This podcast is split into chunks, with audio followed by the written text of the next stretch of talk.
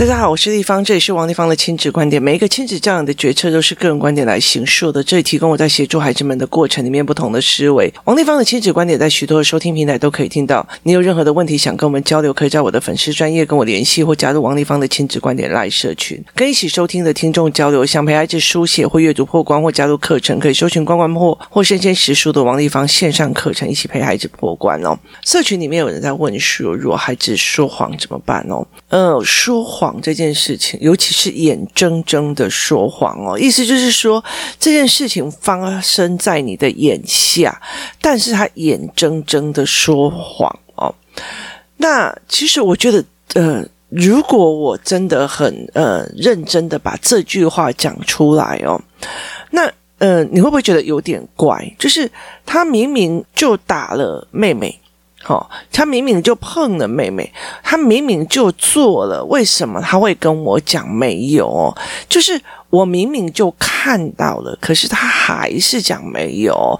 那。这个东西其实对我来讲哦，其实呃说一句比较直的哦，如果我们要说谎，通常是因为别人所不知道的事情，我们才会说谎，所以我们才会去做这一件事情，就是有意识的说谎哦。可是他明明就看到妈妈看到了，他还说谎哦。那其实这中间的逻辑跟问题点在哪里哦？这才是我们会觉得呃有趣。趣的一个部分哦，就是在儿童里面的行为里面有趣的部分哦，是在我们在孩子小的时候，你一定看过这样的东西哦，就是你跟小孩讲说，哎，我们来玩捉迷藏哦，然后小孩就一直躲起来哦，然后你就会看到那个动作，就会觉得非常好笑。他把头伸进棉被里，屁股还在外面哦，然后他就说他躲好了，然后你就看他露出来的屁股，你就会觉得非常非常的有趣哦。所以孩子很像。鸵鸟啊，就是他会认知我已经躲好了，跟我还没有躲好，所以他的认知概念其实没有一样。就是在我的角度里面，我觉得我躲好了，因为我躲在棉被里面了。可是我没有办法用你的角度去看事情，或者用呃，我打了妹妹这件事情，我用妹妹的角度去看事情。在我的角度里面，我没有打到她，我没有打。他哦，可是大人，你看，就是你说谎哦，所以你如果像我这样，从刚刚这样叙述下，有没有发现出来有一些的问题点哦？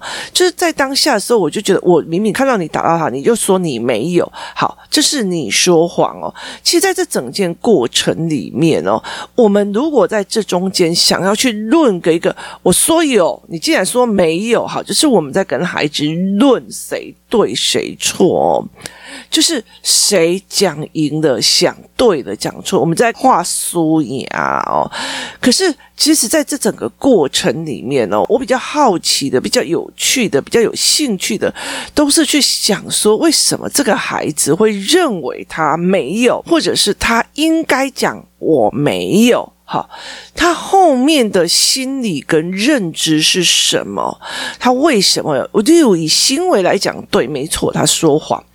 可是后面的认知跟呃思维模式来看，他是不是真的在说谎？这件事情是非常非常有趣的哦。所以其实，在很多的呃所谓的教案里面呐、绘本呐、然后亲子的呃书啊、教养的书，他非常非常多的一直在告诉我哦，我们要告诉小孩，不说谎的小孩得人疼，什么有的没有。后来我在整个过程里面，我在陪孩子的整个过程里面，我就觉得太有。趣了，你笃定了他说谎，你才会告诉他，我们不要说谎，我们不要怎样怎样，就是你已经笃定了。好，所以你就没有办法去说他的认知哦。其实，在很多的孩子，我觉得，呃，我最近哦，有点在考虑，有奇迹要要来针对孩子讲给孩子听哦，就是他怎么去跟父母对谈哦，然后怎么去跟呃父母讲。但是，因为我觉得每一个孩子的所谓的语词跟经验量不是很多，所以他其实有没有办法真的理解是有差别的哦。那你必须要理解呃状况，你才其实可以去跟父母聊哦。所以在这整个过程里面，小孩子他们被误会，他们都不知道，他们呃会很生气，但他不知道怎么去跟爸爸妈妈讲说你误会我了哦，或者是哪个时间点是可以去跟父母讲这一句话的，就是他对他的处境，就是家庭的处境有没有办法翻转的一个能力哦。如果我在家里面做任何的事情，我是要被误会的，被怎么样，我都没有觉得翻转的能力，我在这个家我就会被压迫到，我觉得很痛苦哦。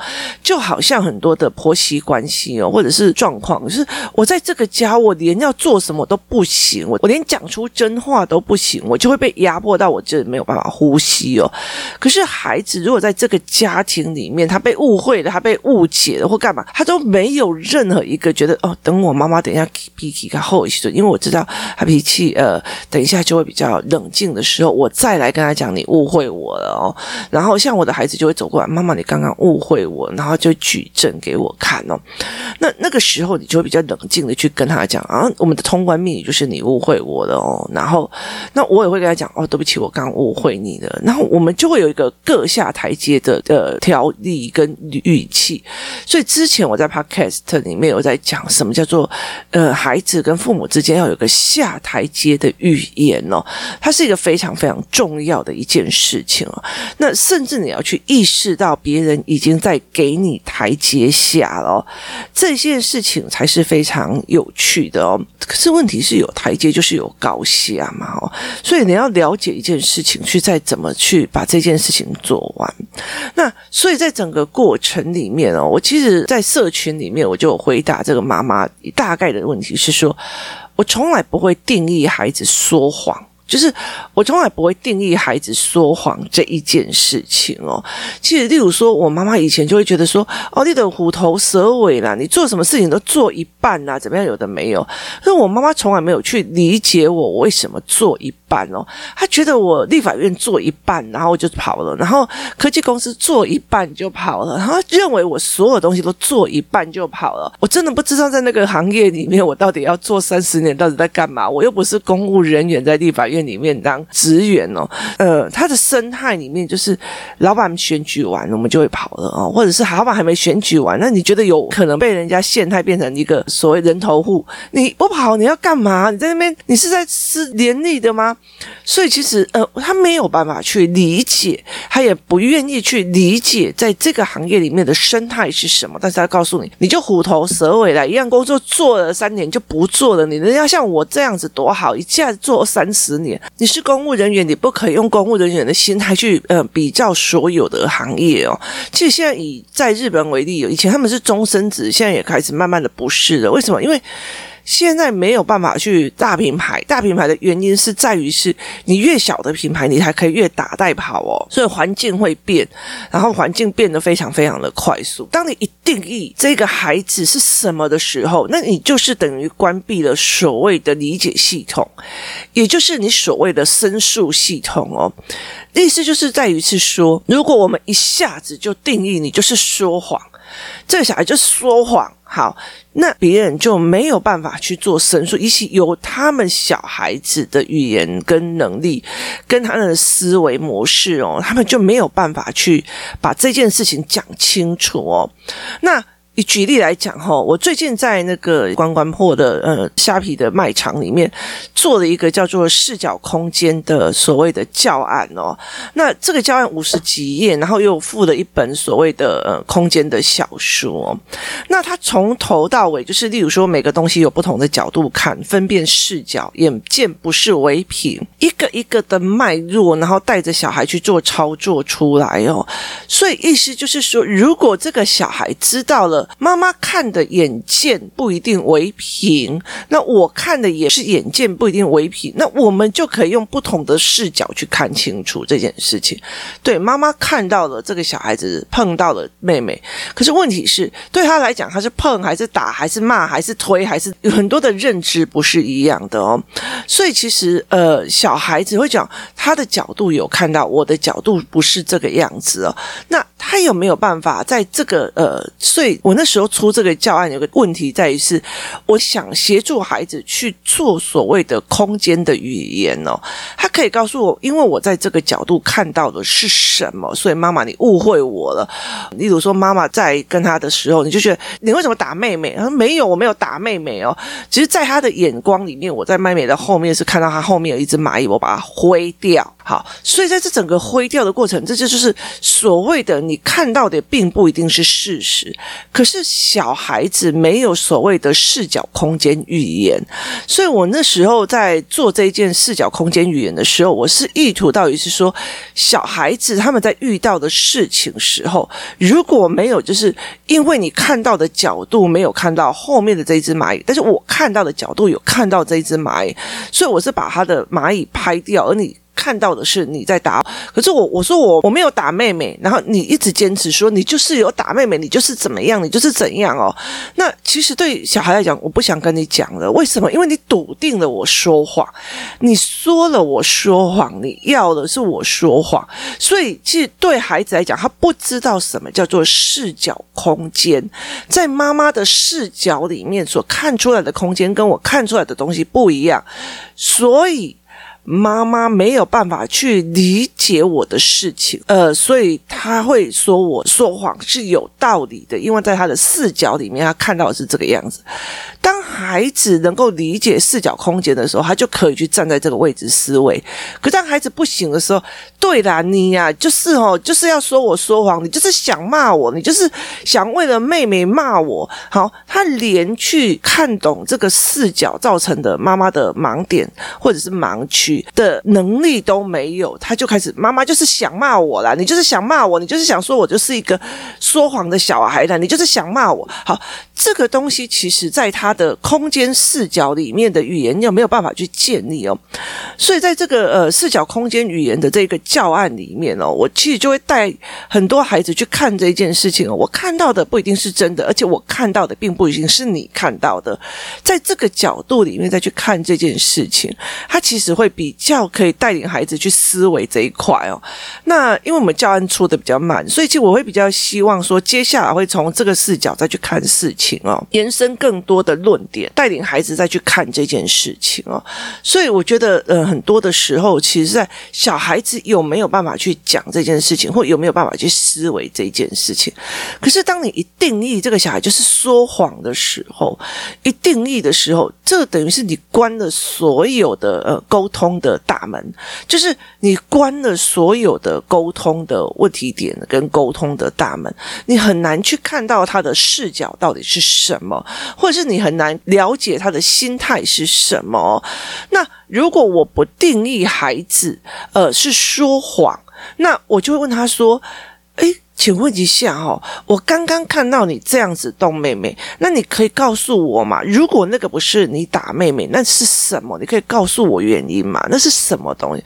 那我会很想要去理解孩子为什么这样子讲。那如果他狡辩，没有，我就是推他，我就是碰他，我没有打他，好，那就知道他的打、推、碰、踢、摸。这个概念跟我们的认知不一样哦，所以其实呃，用不同的方式去看一个孩子为什么说谎这件事情，就是说的是不是事实这件事情哦，我觉得最先最先的定义是不要一开始就定义小孩说谎，那。你去了解为什么他这么的做，有时候他是保护自己哦。这件事情我没做的时候，是因为他在保护自己，因为他当然怕被骂，怕被打。好，那这个东西才是一个很大的问题。我怕被骂，怕被打。那为什么我做错事的不是从错误中学习？没有人告诉我做错事，而错误等于被打。所以，其实在这个过程里面哦，其实呃，卡点还有一个就是我怎么去帮孩子移转从他错误。之后是学到东西，而不是被打。这个概念其实是要另外拉的哦。所以我常常在跟孩子讲这一块哦。其实孩子说谎这一件事情哦，我呃看起来，以我目前为止我做到的，我想要做 podcast 呃做一个系列来讲，八九个议题吧，我们一个个来探讨一件事情哦。所以其实我不会去让孩子去看什么我不说谎啊，我要呃做个诚实的好孩子。啊，这种绘本，因为你拿给他的时候候，你拿给他的时候，你就觉得我要教你不说谎。可是对孩子来讲，反正你就是认为我就是一个说谎的人。就是其实对孩子来讲，你已经帮我定义了。那所有东西接下来就会变成教条。反对了，对了，反正我说什么你都不相信啦。反正你就认定了我就是说谎。这就跟冤案条例是一样的，就是我既然找不出任何理由，但是或者我没有办法举证。好，那但是我就是被你误会成我就是在那里做了不该做的事情哦。他会有一个冤狱条例，有一个冤案是这样，他其实是一刚开始的时候，他一刚开始的时候就是没有好好读书，然后后来他就是想说，那我就来做面包师傅，然后于是他就去做面包了。那做了面包之后呢，因为他未成年，然后为了要上班，所以他就是偷骑摩托车去上班。那呃，第一次被抓到无照驾驶，第二次被抓到无照驾驶，好不知道是抓了几次之后，他就把他的呃牌子给拆下来了。那。可是他接下来好又要去上班，那没有牌了，于是他做什么？他去偷别人的牌。一刚开始是只是违反交通条例，后来变成刑法了。为什么？因为他变偷窃了，所以他就被抓进去关了。抓进去关了，关几个月而已，他就认识了里面的所谓的班长，还是就是反正就是狱里面的老大就对了。他其实只是一下子出来而已，过没多久，这个老大出来了。很照顾他这个老大出来了，然后于是就住在他家。他住在他家之后后呢，过了没有多久，这个老大杀了隔壁的一个呃女大学生。那他在被关的时候举证说，这一个面包师傅也有参与这样。所以他就被认定了，他也是杀人的，但是他没有，因为他他那个时候就已经去在面包店上班了，他必须举证他不在场证明或干嘛。那因为比较早期没有什么呃，就是摄影机，好，他就这样被关了二十几年哦。那后来到最后就是有人去帮他把一直上诉，一直上诉，因为你举证的东西，你只靠那个杀人犯的自白说基列朗这个人有有跟我一起哦，就害了这一个人哦。所以在这整个过程里面。哦，所以其实，在法律里面，我无罪推论这件事情，我不能以这一个人就是有罪来去去审判他，而是以无罪，他应该是无罪，除非他有很多的证据是证明他有罪，那他才可以有罪，而不是我跟你讲，我就看起来你就是个坏人哦，然后所以你要举证，没有没有，我是好人，怎样怎样怎样怎样哦，那可是，在人的社会里面，常常都是这样，我就觉得那个人看起来就是怪怪的，然后你就一一直去举证，他就是坏人。所以，其实这件事情是颠倒的哦。所以，如果你一开始就觉得小孩就是说谎，小孩就是怎么样，好。接下来他会辩论的，像这种冤狱条例里面，他就是真的反驳不了哦，他自己没能力哦。后来到最后是那种所谓呃冤狱条例的那些义务律师去把这件事情给弄出来，然后帮他上诉，帮他做什么这样子哦。因为他自己本身没有那个呃知识，他没有读很多的书，他也没有法律条文，他完全因为没有知识而没有办法保护自己。所以其实我之前用这个教案来去告诉孩子说，你如果没有什么样好，你如果没有法律知识，你就没有办法保护你自己。而知识之前，包括认字、写字跟阅读，都是要你要学到法律条文，你前面都要去做到这些哦。所以在这整个过程里面，孩子没有办法帮自己辩护，就跟这个呃所谓被冤案的这个人是一模一样的哦。所以在这整个案例里面，其实。是有两个照双方可以来想的。如果我今天法律就已经笃定你有罪来看，那你必须要去证明你无罪。可是他又没有能力证明他无罪，这一个人冤狱的产生就非常非常大。所以以法律来讲的是无罪推论哦。然后，所以在这整个过程里面，它是一个非常重要的一个概念哦。那你怎么去看孩子的这一个状况？就是我们怎么去看孩子的这一个状况？如果我一笃定就是，反正我明明就看到你就是。说谎啊，就是说谎啊！可是小孩就会觉得一直在被处理说谎这件事情，他就很难去翻盘他在妈妈之间的状况。